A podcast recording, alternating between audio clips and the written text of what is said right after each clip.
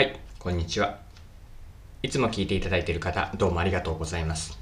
今回が初めての方はよろしくお願いします。パーソナリティの多田翼です。この配信はビジネスセンスを磨くというコンセプトで毎日更新をしています。え今日は何の話なんですけれども、え価値についてです。テーマをマーケターが考える価値を出すための3つの視点としています。価値を出すためにどんな着眼点があるのでしょうか。それでは最後までぜひお付き合いください。よろしくお願いします。はい、え今日は価値についてです。え価値を提供するために、まあ、どうすればいいのかについてです。例えばお仕事でのうんとあなたご自身が何かお仕事をされてお客さんあるいは同僚とか上司の人に価値を提供するために、まあ、どうすればいいのかこれをマーケティングの観点から掘り下げてみたいなと思います。はい、でまずそもそもなんですけれども、えっと、価値を出すためにの話の前に前段としてマーケティングとはをここで皆さんと一緒に共有したいなと思います。いきなりの質問なんですけれども皆さんはマーケティングと聞いてどのようなイメージを持っていらっしゃるでしょうか？マーケティングとはそもそも何でしょうか？で私のマーケティングの一言の定義があります。でそれをまずはここで共有させてください。マーケティングとは顧客から選ばれる理由を作る活動全般です。もう一度繰り返すとマーケティングとは顧客から選ばれる理由を作る活動全般。これが私はマーケティングと捉えています。で最後に活動全般と言っているようにかなりマーケティングをま広めに解釈をするようにしています。でここで言っている選ばれるとはマーケティングの文脈では買ってもらえる使ってもらえるお店に来店してくれるウェブサイトに訪問してくれる。このようなものを総じてトータルで選んでもらえるとしていますでえっと、もう少し話を続けるんですけれどもじゃあ選ぶという行為の主体者は誰でしょうか？選ぶのは顧客ですよね。で顧客が選んでくれるえ。じゃあ選ばれる理由を作るために何が大事かというと顧客理解になるんです。どんな理由でお客さんは自分たちを選んでくれるのか。いろいろな選択肢がある中で競合プレイヤーではなくて他の選択肢ではなくて自分たちを選んでくれる。この理由は何なのかです。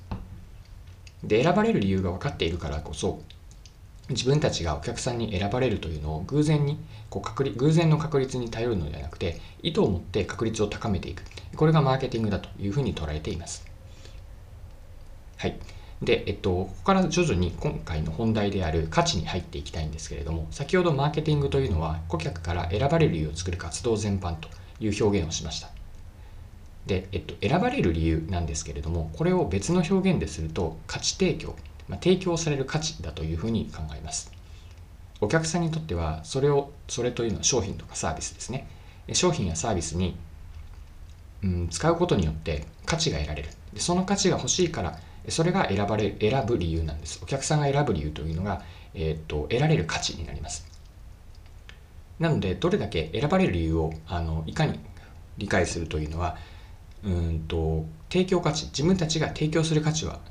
何なのかお客さんが本質的に得て得たいと思っている価値その商品やサービスのさらに背後にある、まあ使うことによって得られる本質的な価値ですね、まあそれが何なのかここがポイントになります。でここから今日の本題に入っていくんですけれどもじゃあ価値を提供するためにどんな視点を持っておけばいいかなんです。で先に結論を言っておくと提供価値を見極めるためには、えっと、3つのことを考えておくといいなと思ってます。で3つとは何かなんですけれども、えーと、価値というのはあくまで相手が決めるものである。これが1つ目です。2つ目は、えー、価値は相対的なものです。で相手が決めると言いましたが同じ相手でも状況によって変わるんですね。誰がどういう状況で何と比べるか。これによって価値は変わります。これが価値は相対的なものであるという意味合いです。で3つ目にポイントになってもう一つ付け加えたいなと思うのが相手の期待値によります。すごく期待が高くて、ええ期待が高かったとしてでもその期待に応えられないければ期待値が高すぎたゆえに価値だと思ってもらえないんです。逆のケースもあります。期待値がすごく低い、まあ、どうせ大したことがないだろうという前提で入った時にそれを超えるものがもたらされると期待値という最初のこうジャンプ台というようなものあの高さが低かったのでそれによって同じものでもすごく価値に感じる。これが事前の期待値によるものです。以上のように、え価値を見極めるための3つの視点、まあ価値を考えるときに知っておきたいと思っていう視点が、え相手が決めるものである。えそして、え相対的なもの、誰がどういう状況で何と比べて、えこれらの相対的なトータルとして価値が決まっています。あとは事前の期待値。えこれも、えっと、見極める。仕事のケースに当てはめると、期待値コントロールという言葉があります。期待値をしっかりと適切な水準に高すぎても良くないし逆に低すぎても良くないと思うんですけれども期待値をしっかりとコントロールしていくことによって、まあ、その期待値を超えるものを提供する。これもテクニックとして知っておくといいかなというふうに考えます。で以上のような、えー、価値を提供するときに相手が決める相対的なもの期待値によるの3つがあったんですけれども特にここの場で強調してリスナーのあなたにあなたと考えていきたいなと思っているのが相対的なも相対的なものであるという2つ目の観点なんです。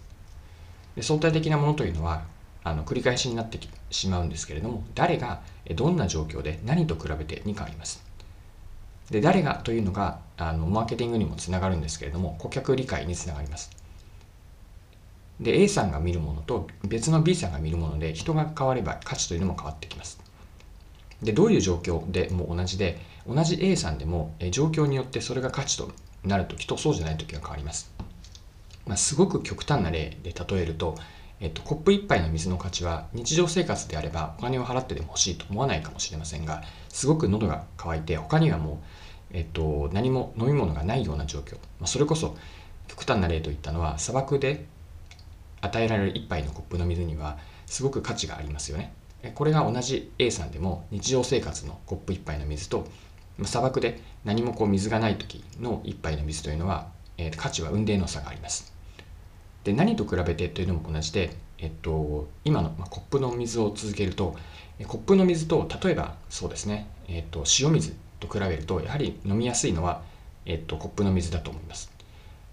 じゃあ今度比べるものを、えっと、例えば運動後に飲むものとして水なのか、えっと、スポーツドリンクなのかそうすると同じ水分なんですけれどもスポーツドリンクの方がより比べる状況においては価値だというふうに見なすことができます。このように相対的価値は相対的なものというのは誰がどういう状況でそして何と比べるか。何と比べるかというのは競争相手になるんですけれども他の選択肢と比べることによって、えっと、差分としてこれだけ価値がある。こうした相対的な視点というのが、えっと、価値を提供するときに大事にしておきたいポイントになります。はい、え今回も貴重なお時間を使って最後までお付き合いいただきありがとうございました。この配信はビジネスセンスを磨くというコンセプトで毎日更新をしています。次回もぜひ聴いてみてください。また、フォロー、チャンネル登録をしていただけると新しい配信を見逃すことがなくなります。まだの方はぜひフォロー、チャンネル登録をよろしくお願いします。それでは今日も素敵な一日をお過ごしください。